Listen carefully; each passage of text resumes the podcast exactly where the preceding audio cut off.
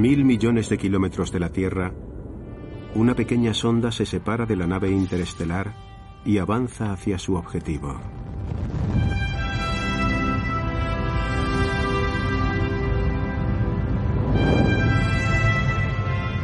Tenía una cita con Júpiter. En un encuentro que batiría todos los récords de velocidad y violencia, la sonda aceleró hacia el planeta más grande de todo el sistema solar. Se adentró en sus amenazadoras nubes y fue engullida por la atmósfera.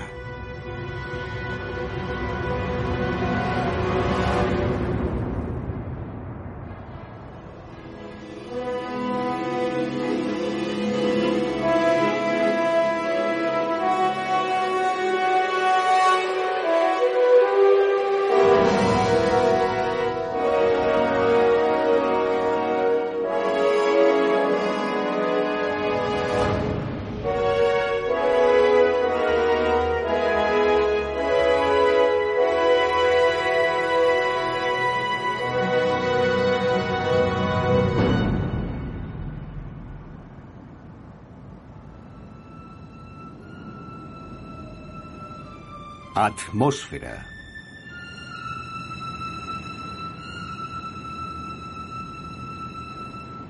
Sin su atmósfera, la Tierra no podría ser nuestro hogar. La lluvia en el rostro, el viento en el pelo, el mismo aire que respiramos. La atmósfera es lo que convierte nuestro planeta en nuestro mundo.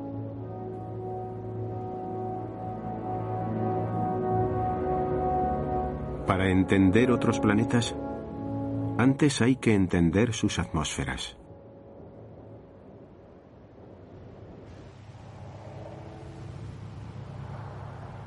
El viaje del Discovery empezó aquí, en la Tierra. El primer hombre en explorar los límites de la atmósfera fue el ya retirado coronel estadounidense Joe Kittinger. Y a sus 72 años sigue volando.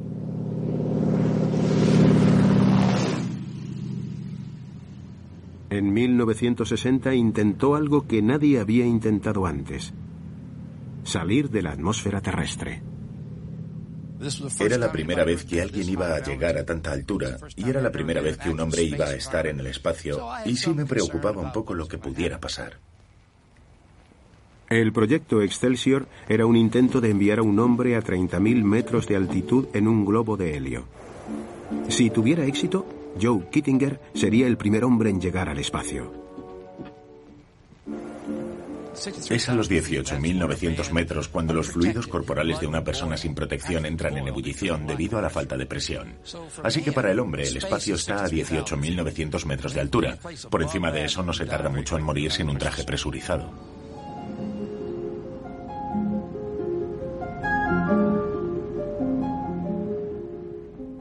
El globo estaba sobre mí y cuando dieron la señal cortaron las cuerdas que sujetaban la cesta y despegué.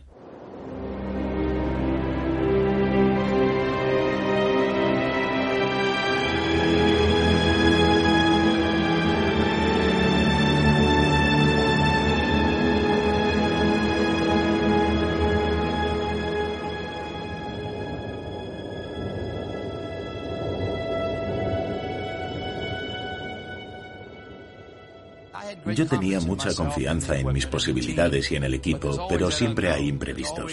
Siempre hay algún detalle que se te puede escapar. A los 15.000 metros, Kittinger rozaba con un saliente. El guante de su rudimentario traje espacial tenía una fuga. Eso significaba que la sangre no se coagularía y comenzaría a salir a borbotones.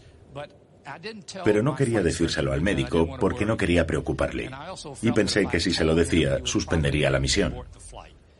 Yo estaba seguro de que podría sobrevivir sin llevar el guante del traje. Así que decidí seguir adelante.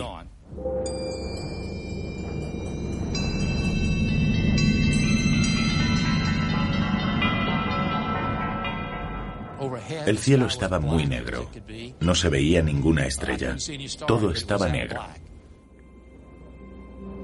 Una hora y media después del despegue, Kittinger alcanzaba los 30.900 metros. Estaba en el balcón más alto del mundo mirando nuestro planeta. Veía las nubes y la atmósfera y las brumas. Tuve un profundo sentimiento de orgullo al comprobar lo hostil que era el ambiente al que me enfrentaba, y solo está a 40 kilómetros de altura.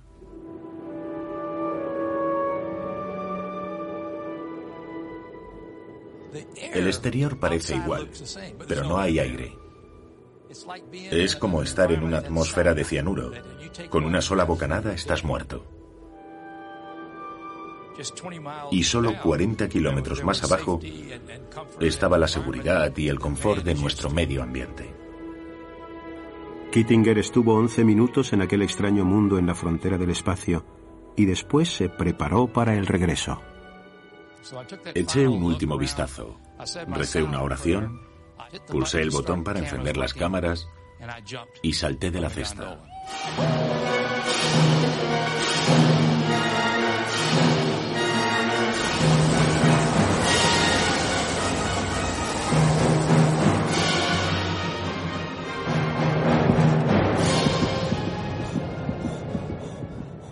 Estuve cayendo un buen rato, pero no tenía la sensación de estar cayendo porque no tenía ninguna referencia visual. Creía que estaba flotando en el espacio. Entonces me di la vuelta, miré hacia arriba y el globo salió disparado hacia el cielo a una velocidad impresionante. Pero lo que pasaba es que el globo estaba quieto y era yo el que caía a esa velocidad. Kittinger caía hacia la Tierra a la velocidad del sonido, pero al no haber aire, era una caída silenciosa. No oía la tela del traje. Y era una sensación muy, muy extraña.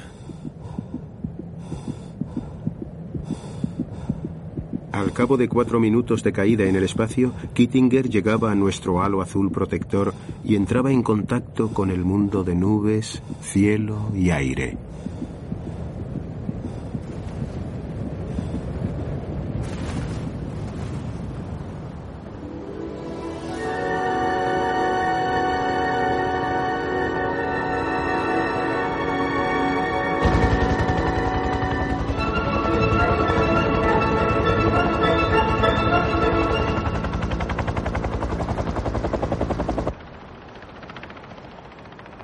Kittinger había ido más allá de los cielos y había vivido para contarlo.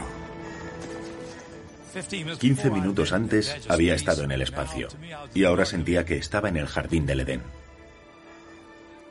No sabemos apreciar el maravilloso planeta que tenemos.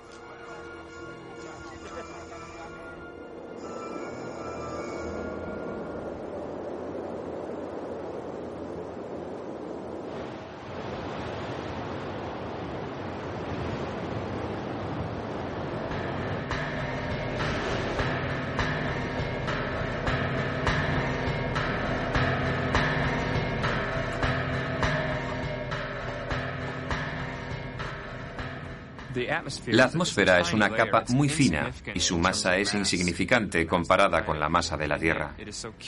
Y sin embargo, es indispensable para nuestra existencia en el planeta.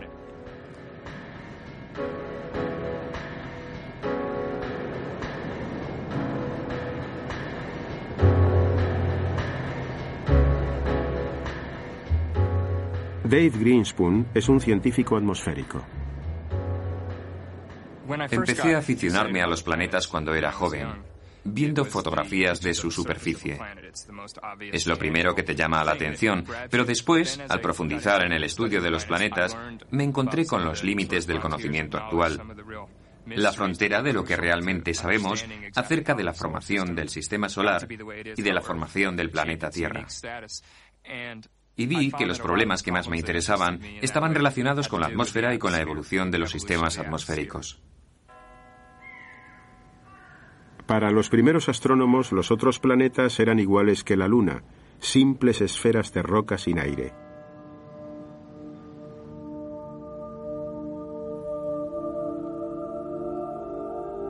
Pero en 1761 se observó algo extraordinario.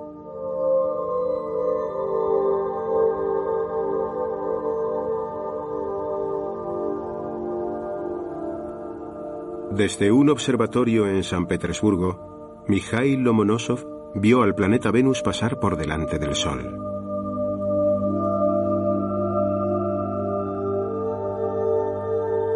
Se dio cuenta de que el perfil del planeta no era nítido y claro como el de la Luna. Venus parecía borroso. Mientras el planeta cruzaba por delante del Sol, se sorprendió al ver que estaba rodeado por un halo.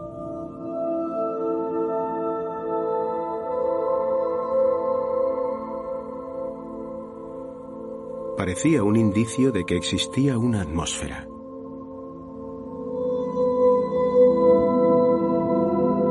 Durante 200 años lo que había tras las nubes fue un misterio. ¿Sería Venus un mundo como la Tierra? Todo el mundo esperaba que hubiera océanos en la superficie y que la composición de la atmósfera fuera similar a la de la Tierra. En aquella época, el gran científico americano Carl Sagan dijo que seguramente habría un océano, pero no de agua, sino de hidrocarburos. Los rusos enviaron una sonda para averiguarlo.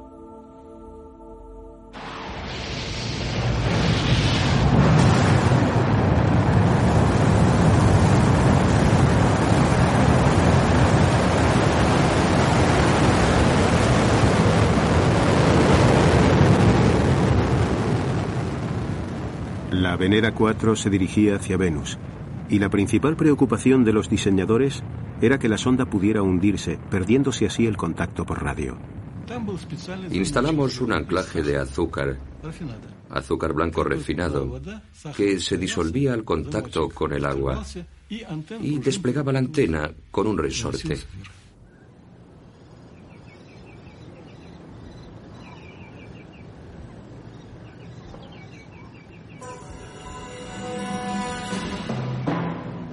En octubre de 1967, las grandes antenas de toda Rusia se enfocaban hacia Venus, esperando noticias de aquel mundo cubierto por nubes.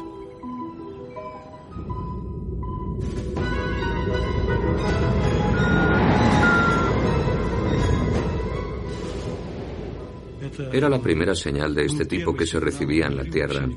Nadie había recibido nunca una transmisión así entre la Tierra y otro planeta. Veíamos cómo subía la temperatura y cómo subía la presión. Habíamos llegado al límite de lo que nos permitía la tecnología y la presión seguía subiendo.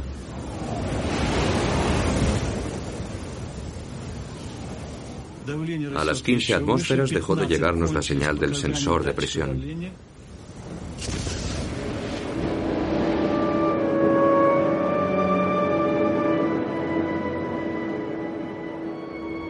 Bajo una presión 15 veces la de la Tierra, y todavía a 30 kilómetros de altitud, la Venera 4 quedó aplastada. La sonda no llegó a caer en ningún océano, ni siquiera estuvo cerca.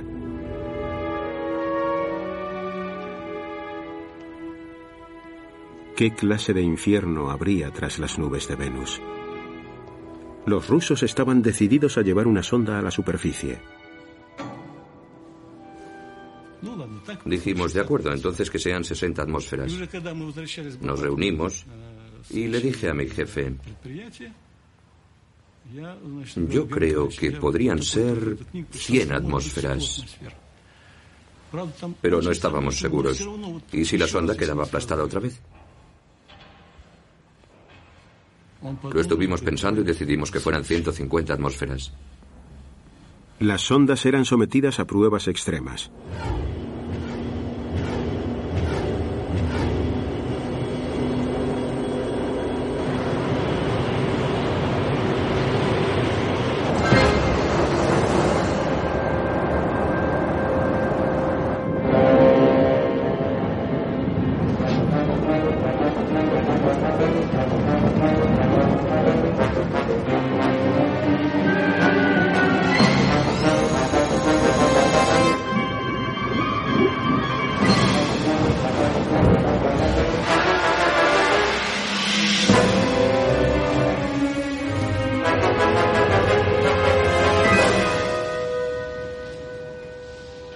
Los soviéticos decidieron recrear Venus en la Tierra. Para reproducir las duras condiciones atmosféricas, construyeron la mayor olla a presión del mundo. La cámara estaba llena de gas para simular la atmósfera del planeta Venus. Y después de una prueba, cuando abrieron la cámara, me llamaron y me dijeron, tienes que venir a ver esto. No ha quedado nada de la sonda. Fui a ver lo que había pasado y miré hacia arriba. Miré hacia abajo y solo vi el soporte donde estaba y dos chorritos de hierro fundido con dos pequeños charcos en el suelo que parecían dos ojos. Al cabo de cuatro años, ya tenían una sonda lo suficientemente resistente como para soportar el infierno de Venus, la Venera 7.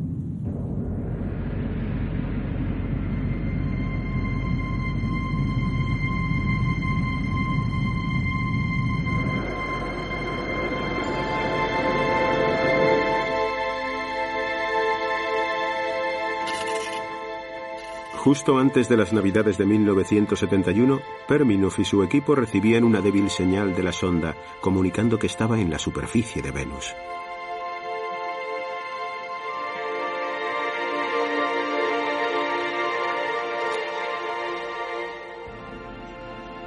Lo habían conseguido.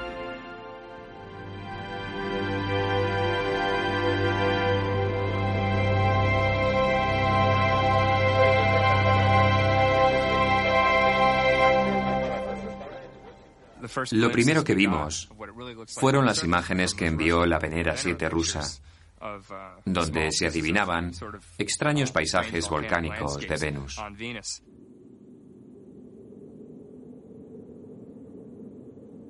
La mayoría de las fotos eran de la superficie, pero en la esquina superior de una foto se veía un trocito de cielo brillante, sin estrellas, porque había muchas nubes.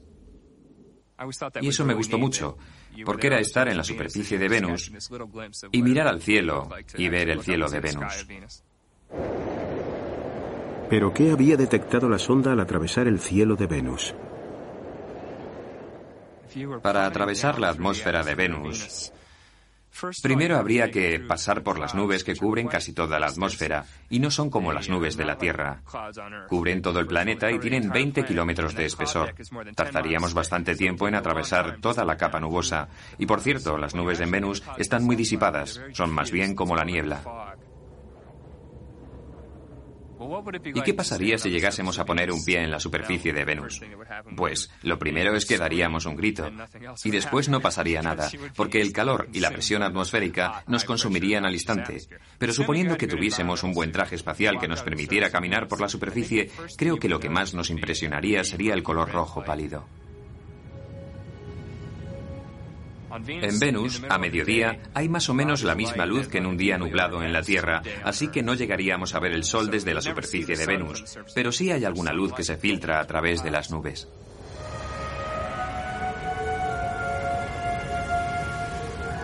Venus es un mundo de una climatología imperturbable y extrema.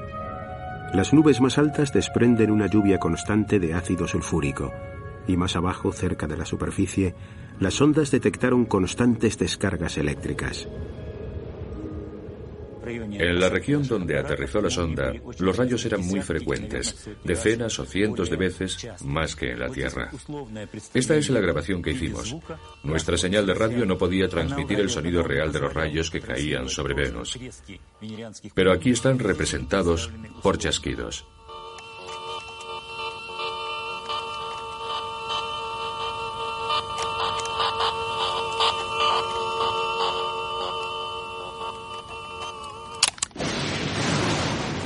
Nadie sabe por qué hay rayos tan por debajo de las nubes, donde hace demasiado calor para que se produzcan precipitaciones. Ese extraño fenómeno se produce, pero todavía no sabemos por qué. Solo le hemos puesto un nombre, dragón eléctrico de Venus.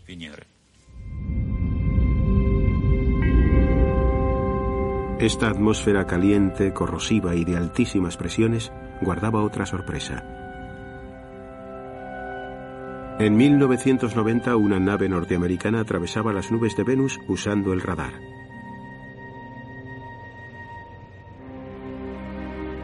Comprobó que algunos de los picos más altos eran muy brillantes, como si estuvieran cubiertos de alguna sustancia reflectante.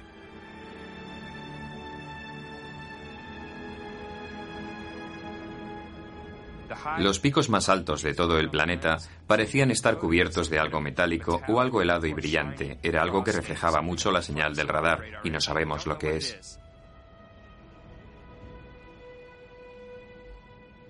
Una teoría es que están cubiertos de telurio, que es un metal muy escaso en la Tierra, pero que puede ser muy abundante en Venus, y que a bajas temperaturas o a mucha altura puede congelarse y cubrir los picos más altos. Las cumbres de la Tierra están cubiertas de agua helada, pero en Venus las cumbres nevadas son más exóticas. Parece que hay una especie de nieve metálica en los picos más altos de Venus, y eso es algo que da que pensar.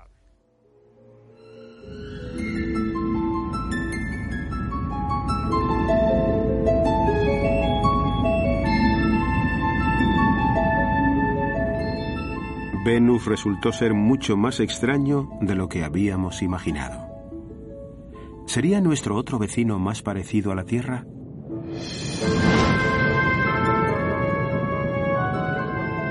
En 1971, dos naves rusas iban camino de Marte.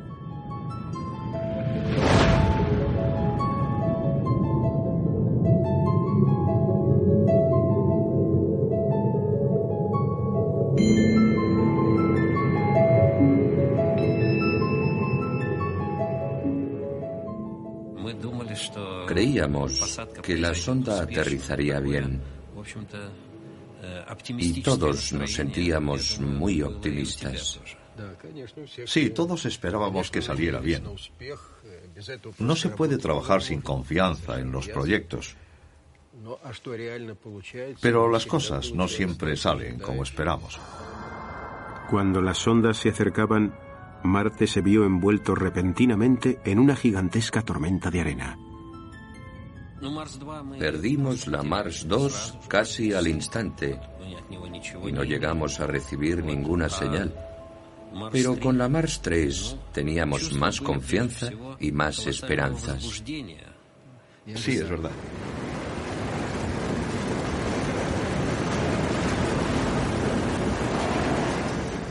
Estábamos convencidos de que la señal tenía que llegar.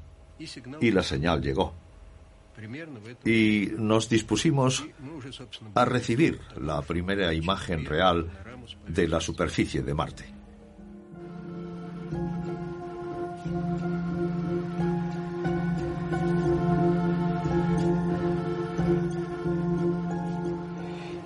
Todavía estábamos todos asombrados y extasiados. Y extasiados por lo que estábamos viendo cuando por desgracia perdimos la señal. Solo recibimos estas 79 líneas. Después de transmitir durante solo 15 segundos, la sonda quedó en silencio. Los controladores de vuelo no tenían ninguna duda de que había sido por culpa de la tormenta. Pero esta era la primera fotografía de la superficie de Marte.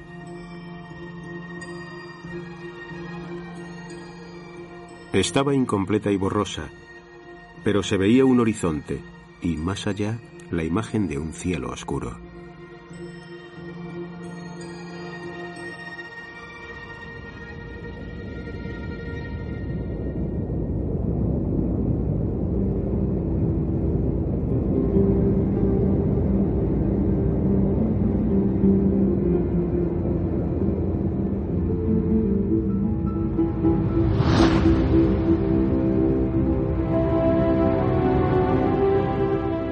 Cinco años después, otra nave se disponía a aterrizar sobre la superficie de Marte.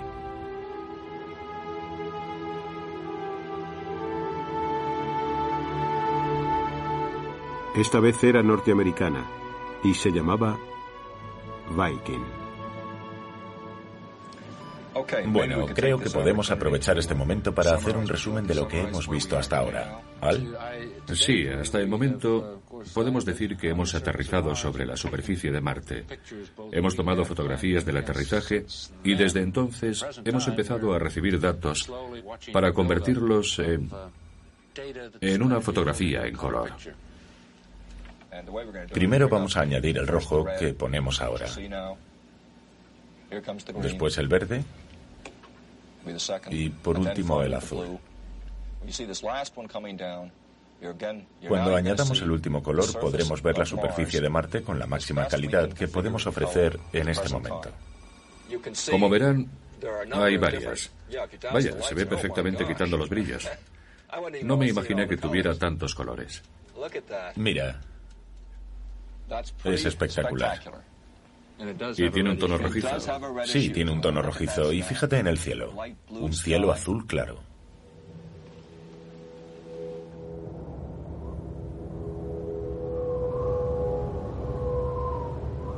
Pero habían cometido un error. Los ingenieros esperaban que el cielo tuviera su color normal y habían filtrado demasiado azul.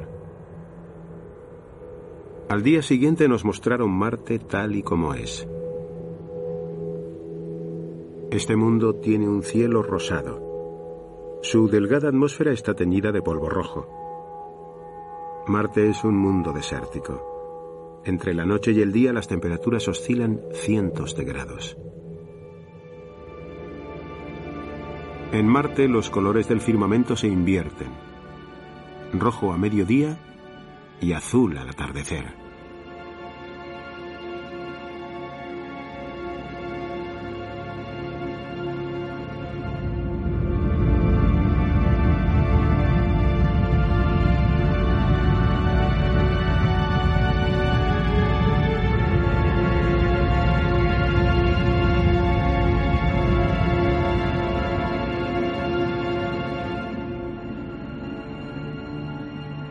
¿Cómo llegaron Marte y Venus, dos planetas rocosos como la Tierra, a tener atmósferas tan distintas a la nuestra?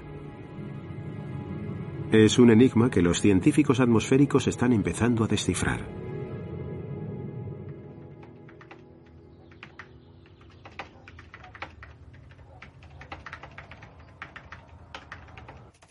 Dedico la mayor parte de mi tiempo a estudiar las divergencias entre nuestra atmósfera terrestre y las de Marte y Venus.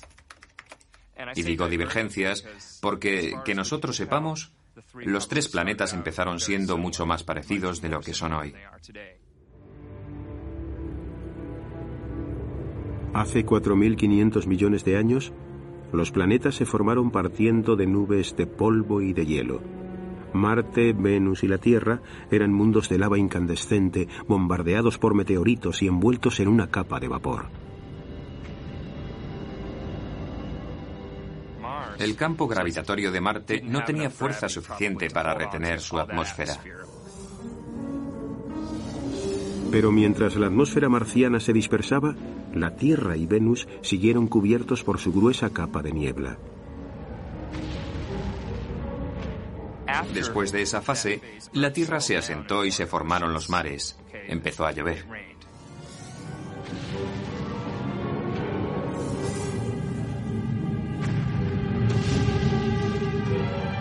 Y lo mismo pudo ocurrir en Venus. Venus también pudo tener mares cuando era joven, pero tanto vapor unido al calor producido por su proximidad al Sol dio como resultado lo que llamamos un efecto invernadero.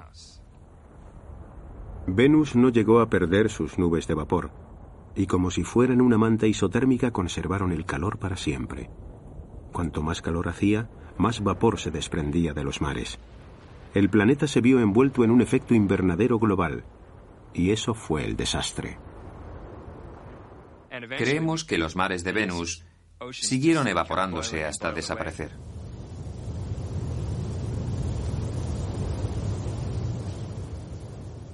En la Tierra también tenemos algo de efecto invernadero por el CO2 y el vapor de agua que hay en nuestra atmósfera, pero resulta que eso es bueno. Ahora el efecto invernadero tiene mala fama por el calentamiento global y porque nos preocupa que haya demasiado efecto invernadero. Pero lo importante es que si no existiese este efecto, no podríamos vivir en este planeta. Tenemos unos 2 grados más de temperatura por dicho efecto, que es lo que nos mantiene en los valores que necesitamos.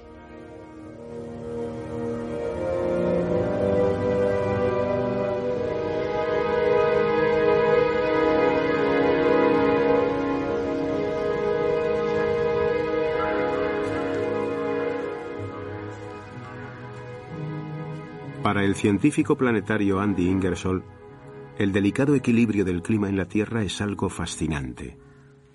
Yo diría que hay una estrecha zona habitable alrededor de cualquier estrella.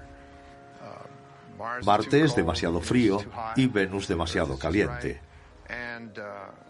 La Tierra está en el sitio justo y los extremos son aterradores. Para mí, como meteorólogo, lo fascinante de la Tierra, en comparación con otros planetas, es que tenemos el clima más impredecible de todo el sistema solar.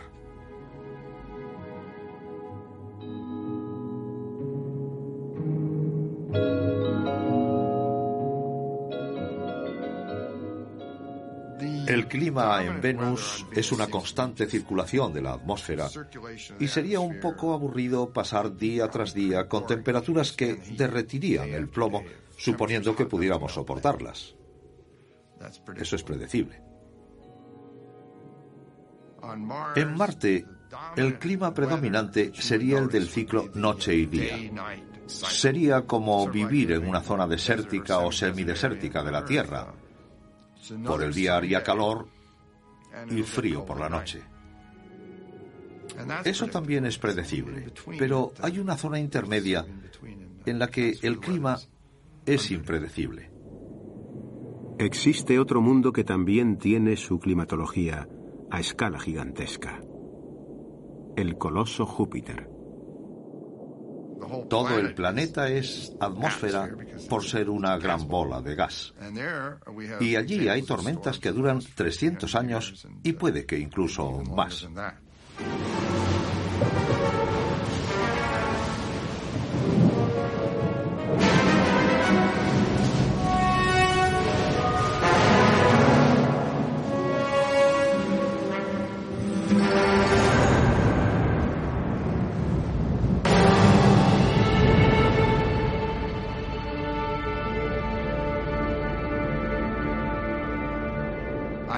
Yo ya sabía que había tormentas que duraban 300 años y me imaginaba las tormentas girando lentamente. Pero cuando llegó la Voyager y empezamos a recibir imágenes, vimos que a pequeña escala todo era un caos. Todo cambiaba. Había pequeñas tormentas que iban y venían en unos días, pero también había grandes tormentas muy estables. Y eso complicaba aún más el misterio de cómo podían durar tanto las grandes tormentas.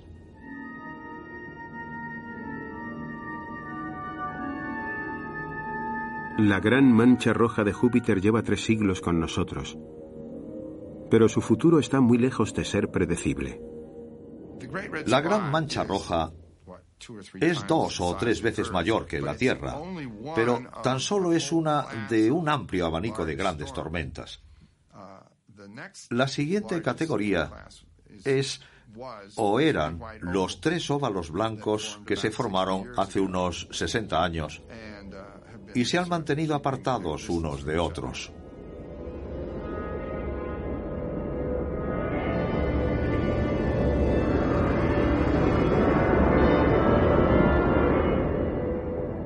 Pero el año pasado dos de ellas se unieron y fue todo un acontecimiento histórico para los meteorólogos de Júpiter.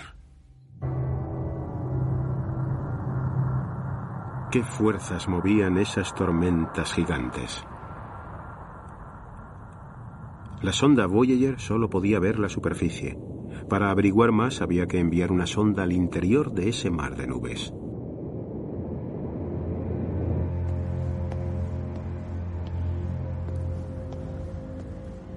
la NASA puso a uno de sus mejores ingenieros a trabajar en el proyecto.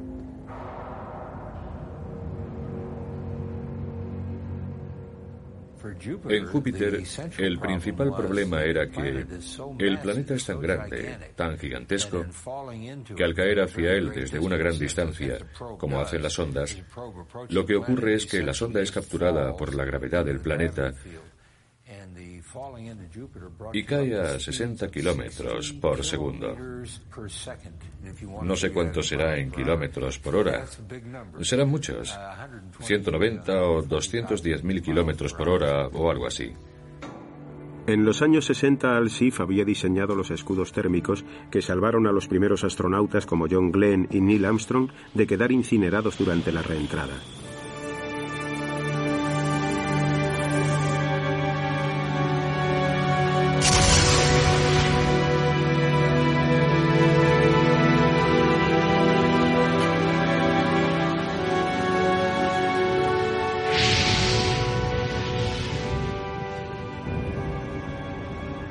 Sif había participado en casi todos los proyectos de la NASA. La nave está estabilizada. La sonda Galileo ya está en camino hacia otros mundos. Pero Júpiter era su mayor desafío. Al final, tardamos casi 20 años en preparar el experimento y tenerlo listo para funcionar y para lanzarlo a esa gran distancia dentro del sistema solar.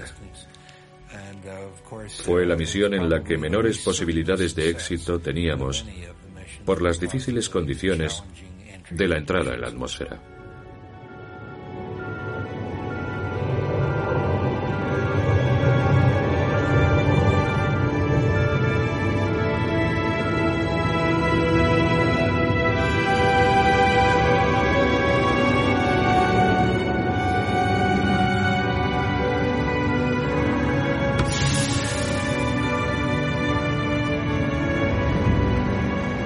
En diciembre de 1995, la sonda Galileo empezó su descenso kamikaze hacia Júpiter.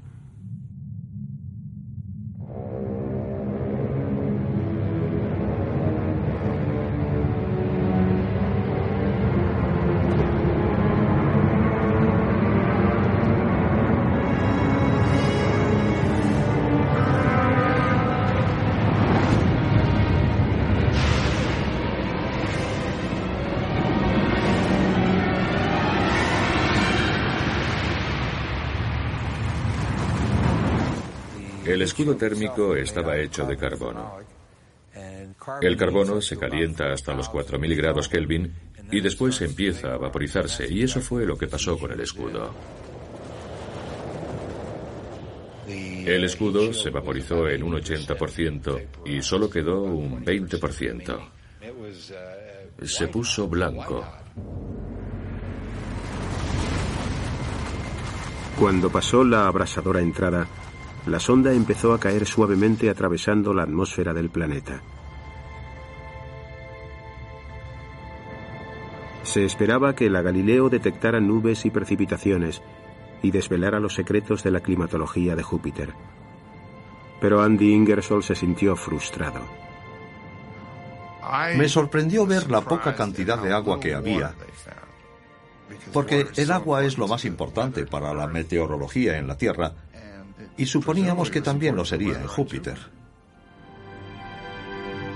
Aunque Júpiter está cubierto de nubes, la sonda Galileo tuvo la mala suerte de caer en un vacío que había entre ellas. Por lo visto, la Galileo cayó en un desierto de Júpiter. Si hubiera caído en cualquier otra parte, habríamos visto lluvia.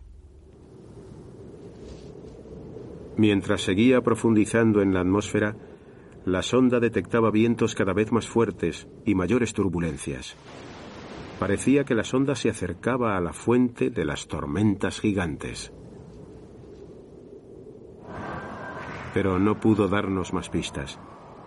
Tres horas después de iniciar el descenso, la Galileo se había adentrado demasiado en el interior incandescente de Júpiter. No había nada que impidiera que la sonda siguiera cayendo y cayendo.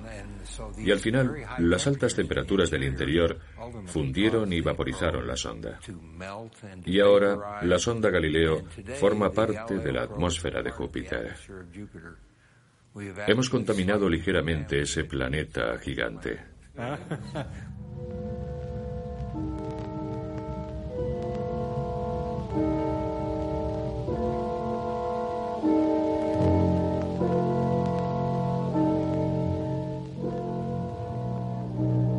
¿Habría algún otro mundo que pudiera compararse a la Tierra?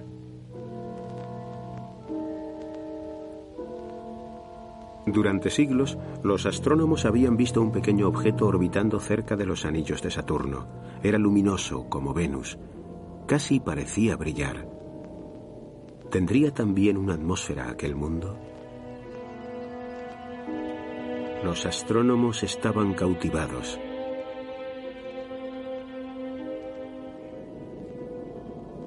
Se trataba de la luna Titán.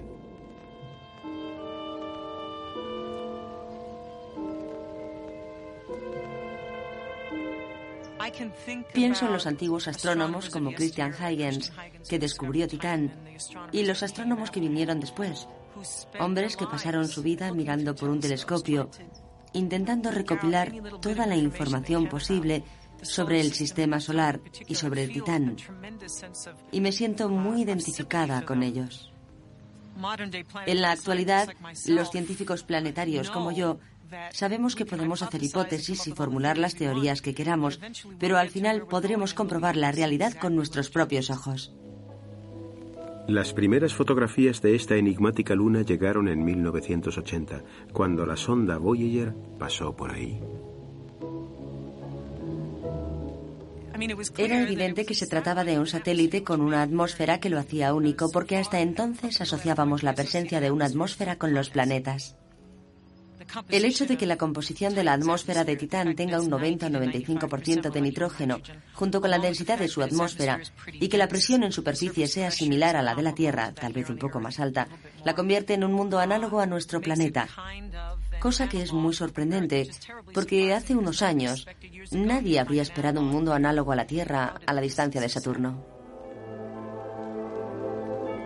La superficie de Titán permanecía oculta a las cámaras de la Voyager.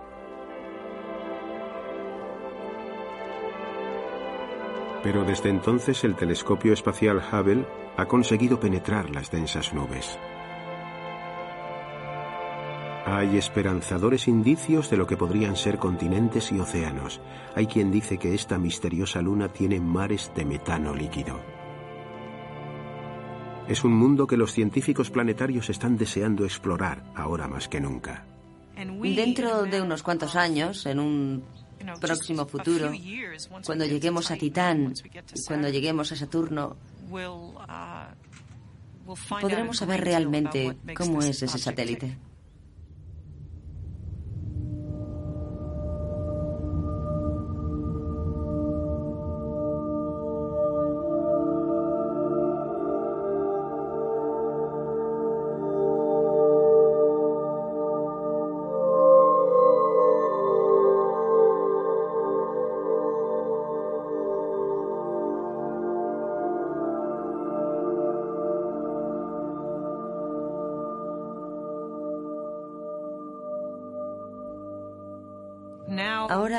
Tenemos toda una misión dedicada al estudio de Saturno y Titán. Es uno de los grandes objetivos de la misión. Es la misión Cassini de octubre del 97. Yo estuve en el lanzamiento y fue lo más espectacular que he visto en mi vida.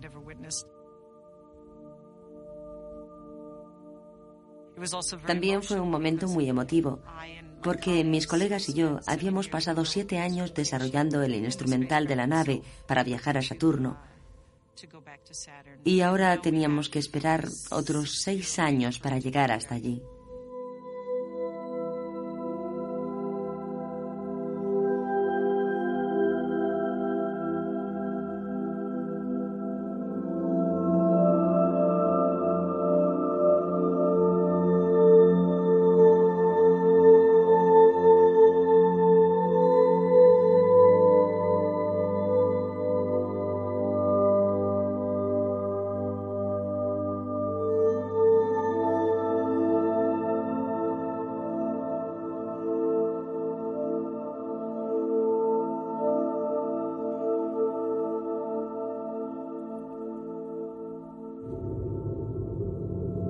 Cassini llegará a Titán en noviembre de 2004 y liberará una sonda que emprenderá un viaje hacia la curtida superficie de esta distante luna.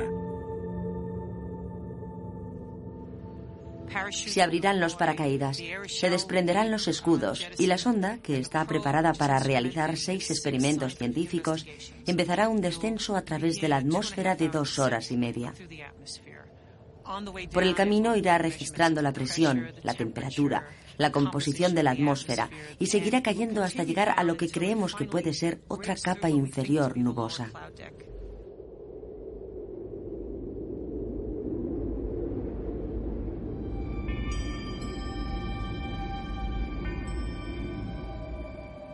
La sonda irá adentrándose lentamente en una atmósfera extraterrestre, tomando fotografías de todo lo que vea a su paso.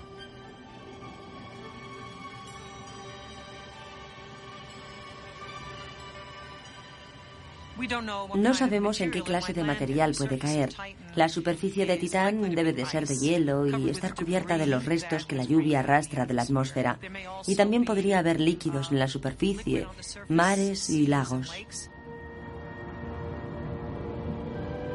Con lagos de metano, una niebla aceitosa e incluso lluvia, Titán podría ser increíblemente parecido a la Tierra. Es un cuerpo con una superficie y una atmósfera.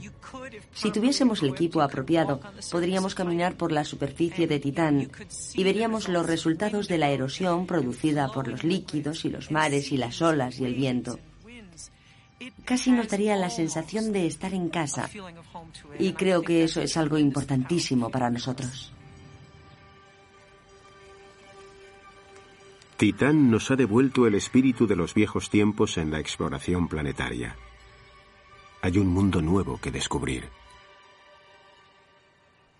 Nuestro conocimiento actual de Titán es comparable al conocimiento que teníamos de Venus en los años 50 y los años 60. En aquella época, cuando estudiábamos Venus, nos imaginábamos un escenario parecido a la Tierra, y ahora estamos haciendo lo mismo con Titán. Nos imaginamos lagos, aunque sepamos que son de hidrocarburos. Pero nos gusta pensar eso y lo más probable es que Titán esté seco como una piedra, igual que Venus.